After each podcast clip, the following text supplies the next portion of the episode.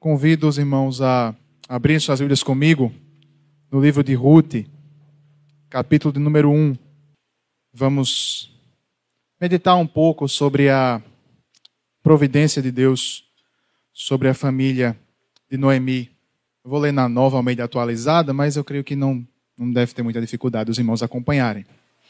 Diz assim a palavra de Deus: Nos dias em que os juízes julgavam, houve fome na terra de Israel e um homem de Belém de Judá foi morar por algum tempo na terra de Moabe, com a sua mulher e seus dois filhos. Este homem se chamava Elimeleque e a sua mulher se chamava Noemi. Os filhos se chamavam Malom e Quilion. Eram efrateus de Belém de Judá. Foram à terra de Moabe e ficaram ali.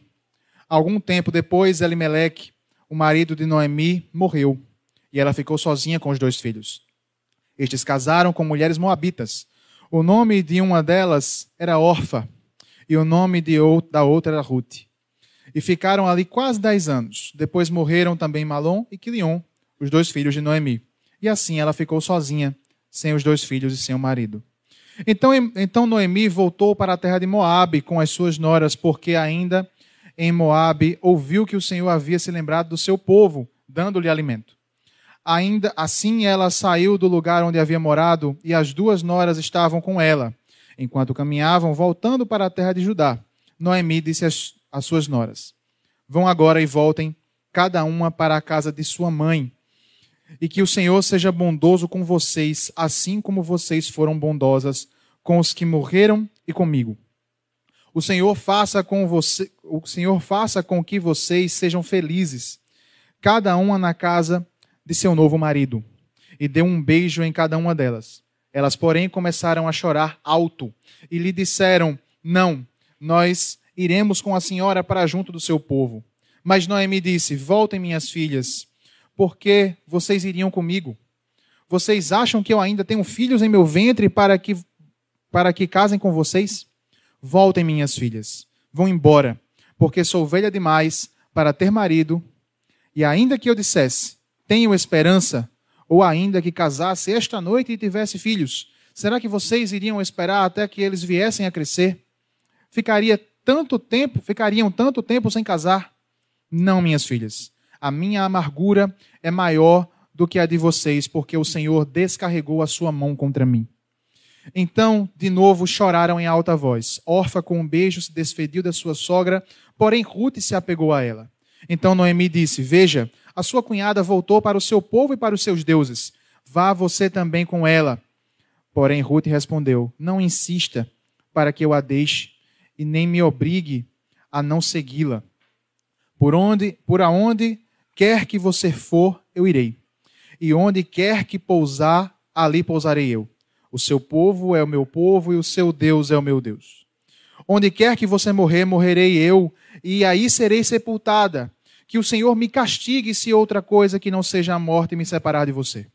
Quando Noemi viu que Ruth estava mesmo decidida a acompanhá-la, deixou de insistir com ela. Então ambas se foram até que chegaram a Belém. E aconteceu que, ao chegarem ali, toda a cidade se comoveu por causa delas. E as mulheres perguntavam: Essa não é a Noemi? Porém ela lhes dizia: Não me chamem de Noemi, mas de Mara, porque o Todo-Poderoso me deu muita amargura quando saí daqui eu era plena, mas o Senhor me fez voltar vazia. Por que então querem me chamar de Noemi? Se o Senhor deu testemunho contra mim e o Todo-Poderoso me afligiu. Foi assim que Noemi voltou da terra de Moabe com Ruth, sua nora, a Moabita, e chegaram a Belém no começo da colheita da cevada. Irmãos, esse esse livro, essa narrativa quase novelesca e me deixem acrescentar, melhor do que qualquer novela que você vai assistir na televisão, é uma narrativa que ocorre em um, um período muito complicado do povo de Deus.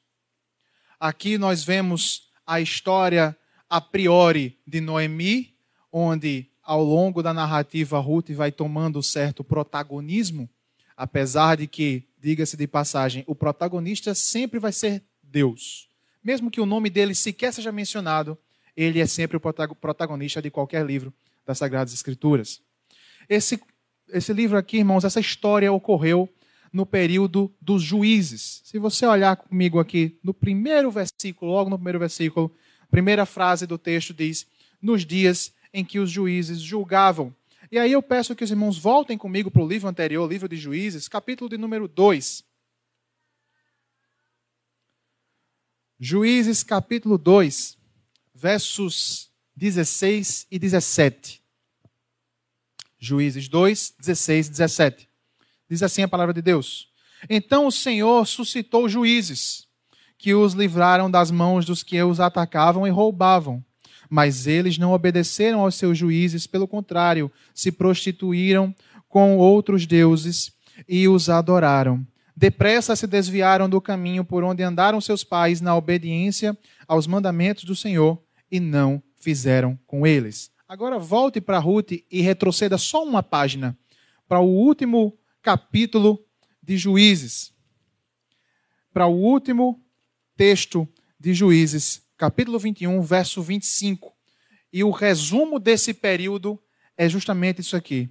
Juízes 21, 25. Naqueles dias não havia rei em Israel, cada um fazia o que achava mais certo.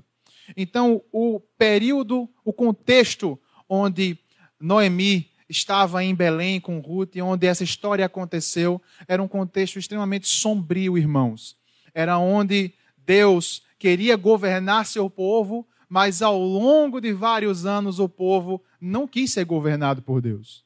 Ao longo, depois de tanto tempo, Deus governando o seu povo, enviando juízes para livrá-los das mãos dos seus inimigos, o povo clama a Deus por um rei como as outras nações, que aí Deus manda ungir Saul, porque o povo não queria ser governado por Deus. Essa é a grande verdade. E aí, quando Deus fala com Samuel, a posteriori, depois disso, quando Deus fala com Samuel, diz: Samuel, eles não estão rejeitando você, eles estão me rejeitando. Por isso, eu vou dar ao povo o que eles querem. E aí unge Saul. Mas antes disso, todo esse período do juízo é um período catastrófico, irmãos. Nós tivemos alguns meses aqui oportunidade de ouvir uma série de exposições com o reverendo Pedro na, na, na, no livro de Juízes. Conselho, quem puder, quem não ouviu, ouça, deve ter salvo no YouTube. Mas é uma coisa pior do que a outra, irmãos é uma decadência moral e espiritual que o povo atravessa sem tamanho. É uma, uma tristeza, uma pecaminosidade que se prolifera por toda a terra prometida. O povo não estava mais no deserto, o povo não estava sob, sob escravidão do Egito, não, o povo estava na terra de Canaã. O povo estava na terra que manava leite e mel, mas o seu coração ainda estava longe de Deus. Esse é o contexto, irmãos, em que ocorre essa história de Ruth. Aqui, irmãos, ah, olhando para ah, esse capítulo de forma particular, a gente vê três grandes movimentos que acontecem aqui nessa história. O primeiro movimento acontece do verso 1 até o verso 5, que é, é norteado pelo começo ali houve fome na terra de Israel e um homem de Belém de Judá foi morar por algum tempo na terra de Moabe. Então aqui existe um movimento de sair da terra, de, da terra prometida. Dos versos 6 até o verso 18, existe aí o movimento de retornar, o, caminho, o trajeto de retorno de Moabe até a terra de Belém e dos versos do verso 19 até o 22, existe aí a chegada, o movimento de chegada de Ruth e Noemi dentro da terra. Então vamos observar, irmãos, a soberana providência de Deus na família de Noemi ao longo desses três grandes movimentos que ocorrem aqui no texto. A, a ideia, irmãos, em primeiro lugar, que o texto nos dá quando ele diz no verso 1 ainda: Um homem de Belém de Judá que foi morar por algum tempo, é o que diz a tradução aqui da NAA. Eu acredito que essa seja uma boa tradução desse contexto, porque a ideia de, de que o texto nos passa, o que o texto original nos passa, é que, é que o que passava pela cabeça de Elimelec não era passar 10 anos lá. Tanto que ele não passou, ele faleceu antes disso. Mas que a ideia principal não era sair, passar tanto tempo fora, era morar um tempo. A disposição do coração de Elimelec, transmitida pelo texto, é, provavelmente era de sair da terra de Belém, onde eles eram, onde eles estavam morando, onde eles eram radicados dali, e ir para a terra de Moabe para passar um tempo. A ideia não era passar dez anos. E aí ele foi com sua esposa e seus filhos. É interessante, irmãos, que os nomes das pessoas nesse livro têm uma. Ao longo de todo o Antigo Testamento, é, isso é um fato. Mas tem, os nomes das pessoas têm uma, um, um, um, um quê especial. É interessante porque se a gente olhar, eles moravam aonde? Eles moravam em Belém. A palavra Belém vem, junção de, vem é da junção de duas palavras hebraicas que quer, querem dizer casa e pão. Bethlehem é a casa do pão. E na casa do pão, providencialmente, não tinha pão. O que estava acontecendo aqui era uma fome na casa do pão. Na casa onde deveria ter fartura, na casa onde Deus havia prometido que, se o povo fosse fiel, não lhe faltaria nada, por causa da infidelidade do povo, estava lhe faltando.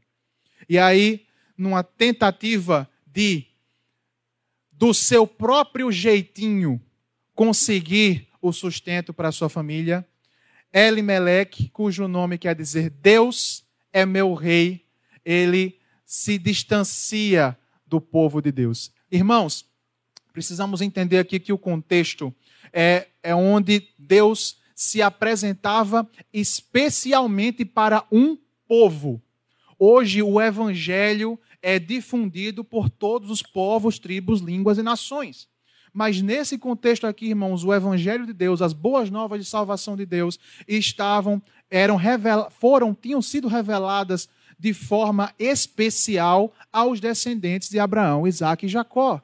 Então, ao sair voluntariamente da terra prometida, ao sair voluntariamente da terra de Canaã, Elimeleque, que, cujo nome quer dizer Deus é meu rei, estava buscando seu sustento debaixo de outros deuses. Estava buscando seu sustento debaixo de outro rei e não do Deus de seus pais. E sua mulher se chamava Noemi, que quer dizer feliz, alegre, ditosa. E nós vamos voltar para o nome de Noemi já já. Seus filhos chamavam Malom e Quilion. Eu não consigo entender por que, que uma mãe. Hoje em dia, o pessoal dá o nome porque acha bonito. Mas eu não consigo entender porque, nesse contexto aqui, uma mãe colocaria o nome dos seus filhos de doença e fraqueza, respectivamente, Malom e Quilion. Talvez tenha algum cunho profético aí. Talvez eles tenham nascido adoentados, fracos, não sei. Mas o que o texto nos mostra é que esses homens não duram muito.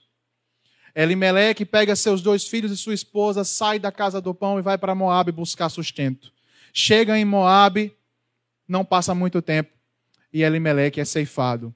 Deus leva Elimeleque.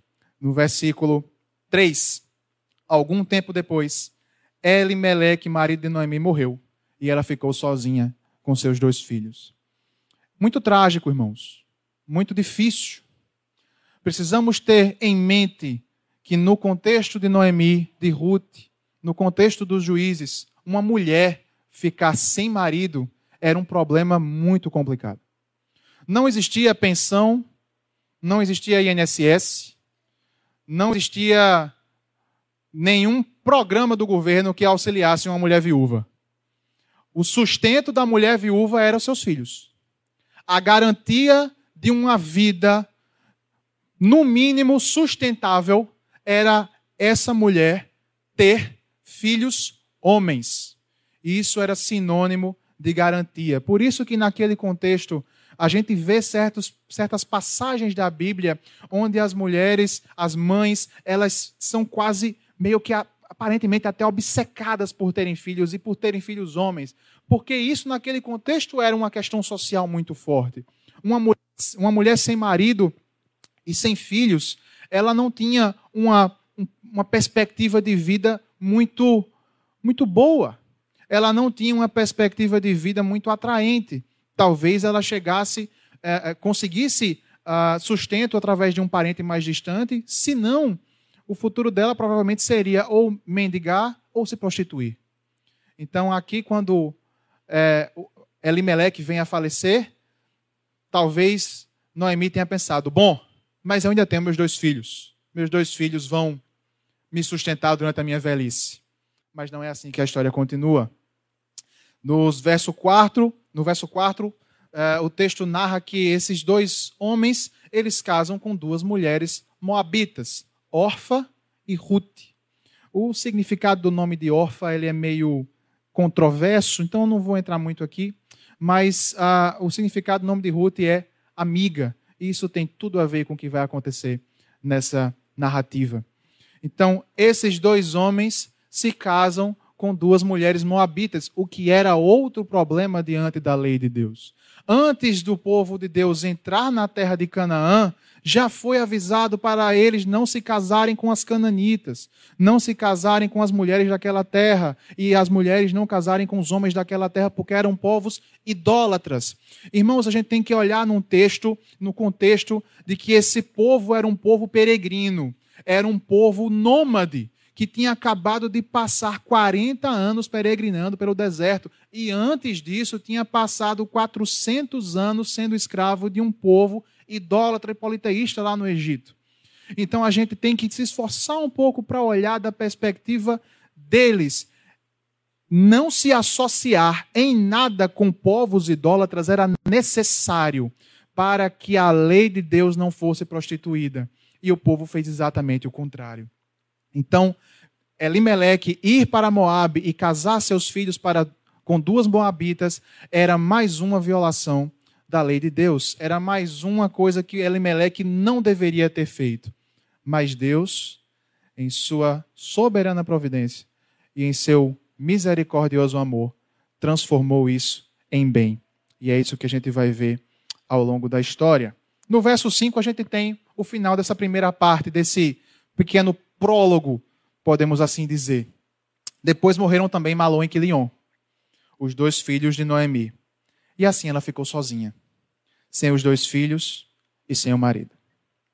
Irmãos, aqui a sentença de Noemi estava aparentemente fechada.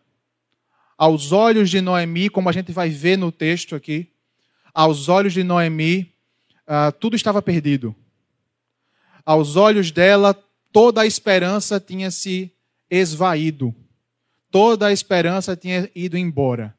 Ela perdeu seu marido e ainda por cima perdeu seus dois filhos homens. Seu destino não era bom aos olhos dela. Irmãos, eu queria que a gente pensasse um pouquinho sobre isso. Duas coisas, duas pequenas questões aqui olhando para esse texto. A primeira delas é que as dificuldades não podem nem devem ser motivo para nos afastarmos de Deus. Aqui, a falta de pão impeliu Elimeleque para longe de Deus. Impeliu Elimeleque para uma terra de inimigos de Deus. Impeliu a sua família para um lugar onde ele não deveria ter ido.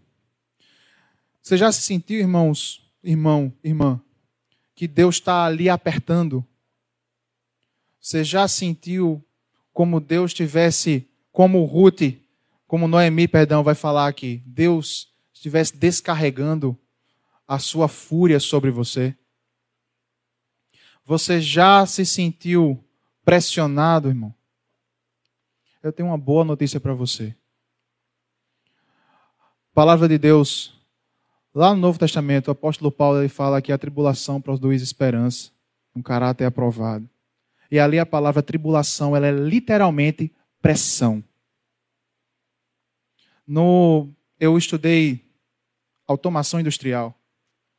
E na área da mecânica, eu tenho uma, uma coisa que eu tenho certeza que os irmãos já ouviram falar, chamada têmpera.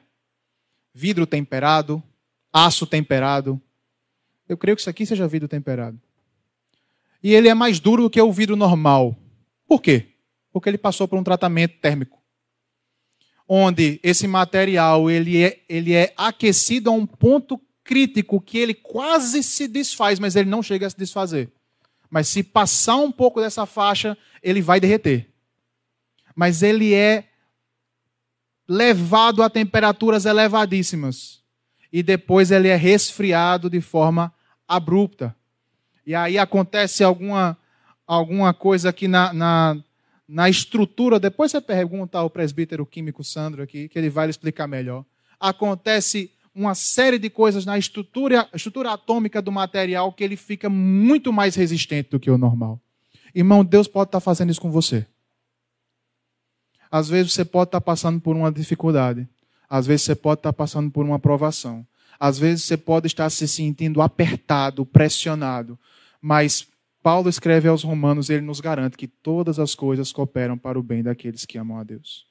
Então eu digo a você, irmão, se você está se sentindo pressionado, se você está se sentindo apertado, se você está se sentindo como se Deus estivesse colocando o peso da sua mão sobre você, eu tenho uma boa notícia para lhe dar. É para o seu bem.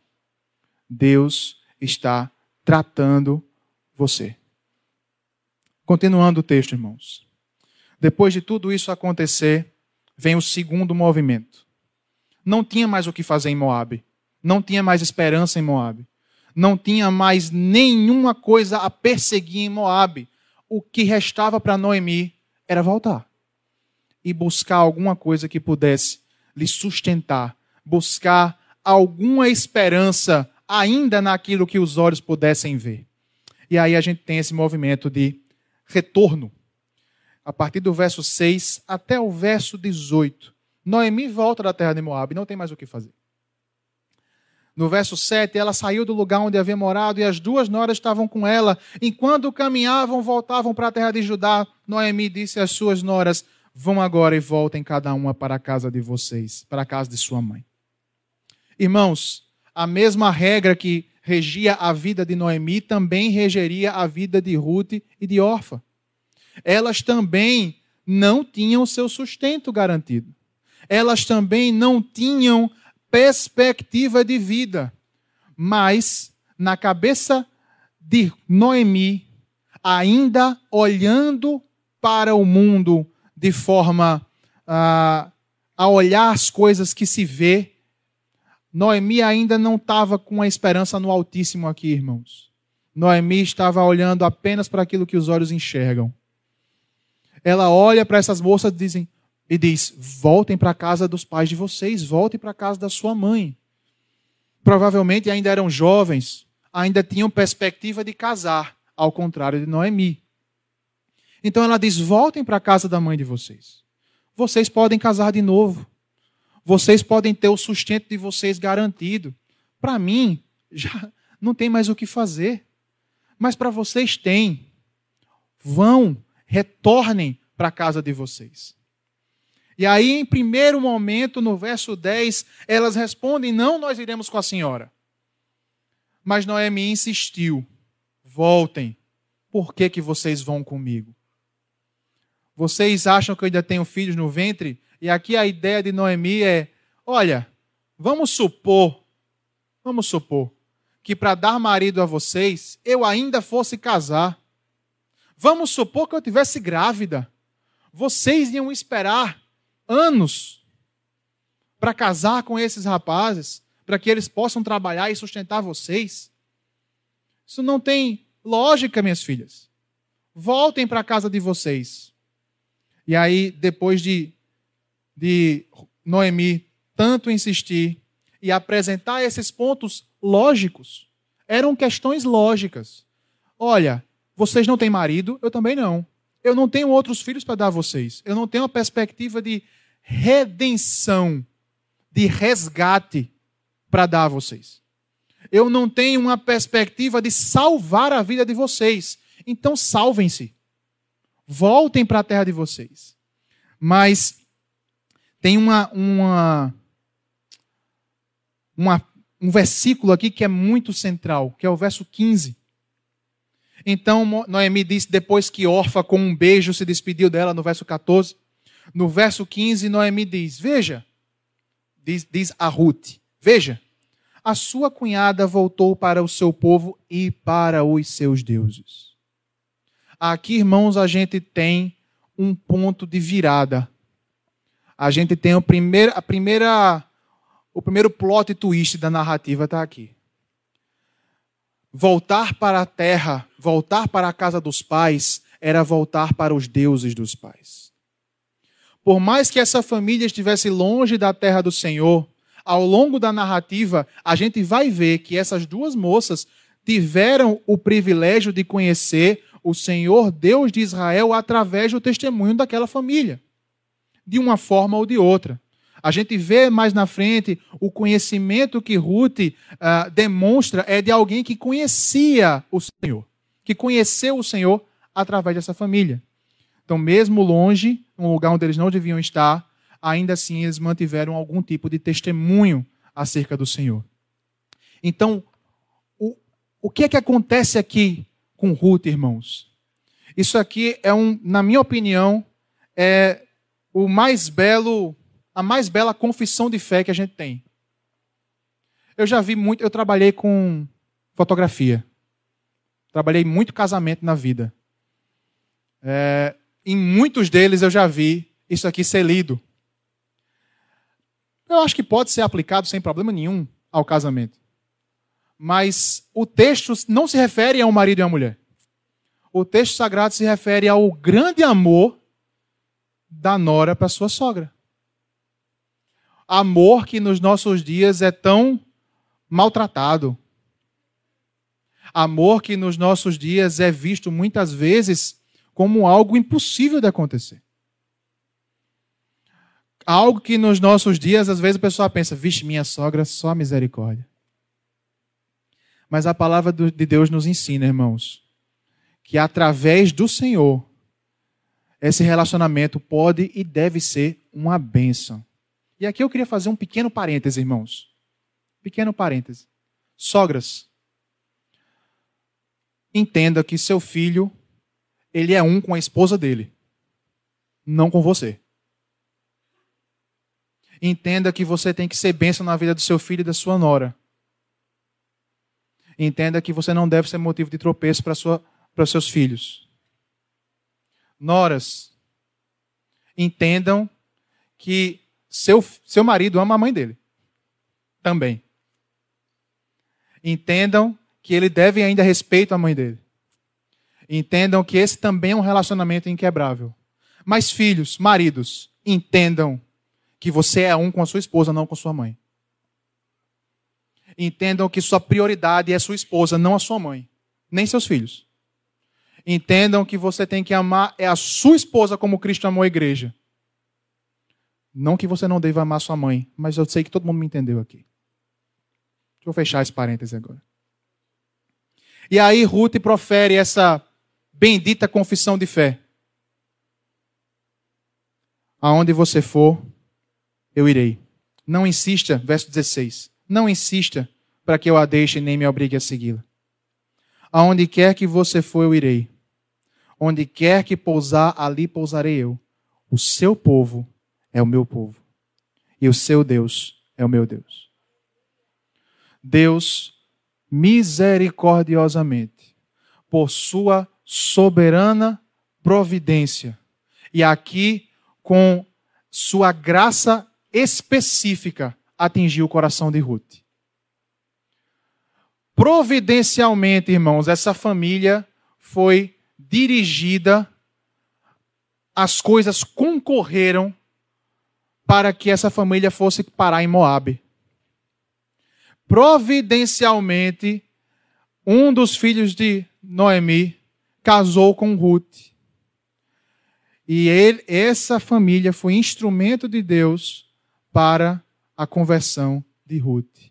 Que lá ao final do, do livro a gente vai ver como ela é uma peça de extremo valor ao longo da grande história da salvação do Senhor. Aqui, irmãos, a gente vê o ponto de virada. Ruth se converteu. Ruth não estava preocupada apenas com o sustento físico dela, mas Ruth estava olhando para Deus. Eu não quero apenas. Eu não quero voltar para os deuses dos meus pais. Eu não quero voltar para os deuses que são adorados em Moabe. Eu não quero voltar a adorar esses deuses. Não, o teu Deus é o meu Deus. O teu povo é o meu povo. Ou seja, ela está falando, eu quero fazer parte. Eu não posso deixar de fazer parte desse povo que naquele contexto era a igreja. Eu não posso deixar de fazer parte desse povo. Não me obrigue a ir embora, porque meu coração está cativo a você e a Deus. E aí ele, ela fala uma coisa que é muito importante também, irmãos, no verso 17. Onde quer que você morrer, morrerei eu. Irmãos, Ruth era bem mais nova do que Noemi. Ruth está fazendo aqui um. um é, é, eu entendo porque isso aqui é tratado em casamento. Porque é quase um casamento com a sogra mesmo. É, a, a, ordem natural das coisas era que Noemi morresse antes de, de Ruth. E ela está dizendo: se você voltar para sua terra, voltar para a terra dos seus pais, voltar para a terra do, que seu Deus prometeu, e morrer lá, eu vou morrer lá também. Eu não volto para Moab nem depois que você morrer. Isso é um compromisso de verdade, irmãos. Isso é um compromisso sério. E aí no verso 18, quando Noemi viu que Ruth estava mesmo decidida a acompanhá-la, deixou de insistir com ela. Irmãos, eu queria trazer aqui para nosso para a nossa meditação. O seu testemunho é capaz de fazer as pessoas olharem para você e terem o desejo de dizer: O teu Deus é o meu Deus? A gente sabe, a gente viu já que Elimelec não devia ter ido para Moab, mas por causa da soberana providência, Deus permitiu que isso acontecesse. A vontade de Deus concorrendo com a vontade de Elimelec. Do mal, Deus traz bem da desobediência, Deus traz glória para si. Eles estavam num lugar estranho. Eles estavam num lugar que adorava outros deuses. Mas por causa do testemunho dessa família, essa jovem olhou para essa senhora e disse: O teu Deus é o meu Deus. O seu testemunho, irmãos, é um irmão, e o meu testemunho tem essa, esse poder.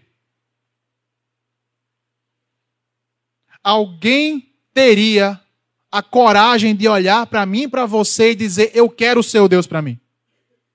Eu quero ser servo desse Deus. Eu quero ser membro dessa igreja.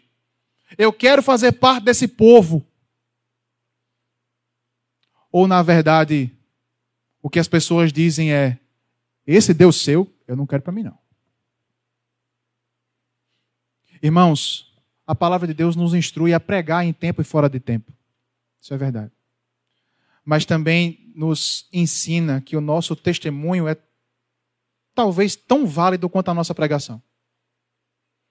E o nosso testemunho ele pode muitas vezes validar a nossa pregação ou anulá-la completamente. O seu testemunho é capaz de fazer as pessoas quererem se voltar para o seu Deus? Vamos continuar. Verso 19 até o verso 22 nós temos o terceiro e último movimento dessa narrativa o movimento de chegada. Elas, a família saiu, houve toda aquela tragédia. Agora Noemi volta com suas duas noras, Orfa volta no meio do caminho e chega Noemi e Ruth. Chegam Noemi e Ruth. Ambas se foram até que chegaram a Belém, voltaram à casa do pão porque tinham ouvido elas que tinha voltado a ter pão na casa do pão. E aconteceu que, verso 19, aconteceu que ao chegarem ali, toda a cidade se comoveu por causa delas, e as mulheres perguntavam: Essa não é a Noemi? Porém, ela lhes dizia: Não me chamem de Noemi, mas de Mara, porque o Todo-Poderoso me deu muita amargura. Há um nome Noemi que quer dizer feliz, ditosa ela rejeitou esse nome. Irmãos, no contexto bíblico, o nome trazia um significado importante. O nome não era só porque o pai achava bonito. O nome de Isaac, riso, porque sua mãe riu quando o anjo disse que ela ia engravidar na velhice. O nome Noé foi dado, perdão, Moisés foi dado porque do rio ele foi tirado e o nome tem a ver com isso. E outros vários exemplos. E aqui ela rejeitou o nome dela. Eu não sou digna de ser chamada feliz.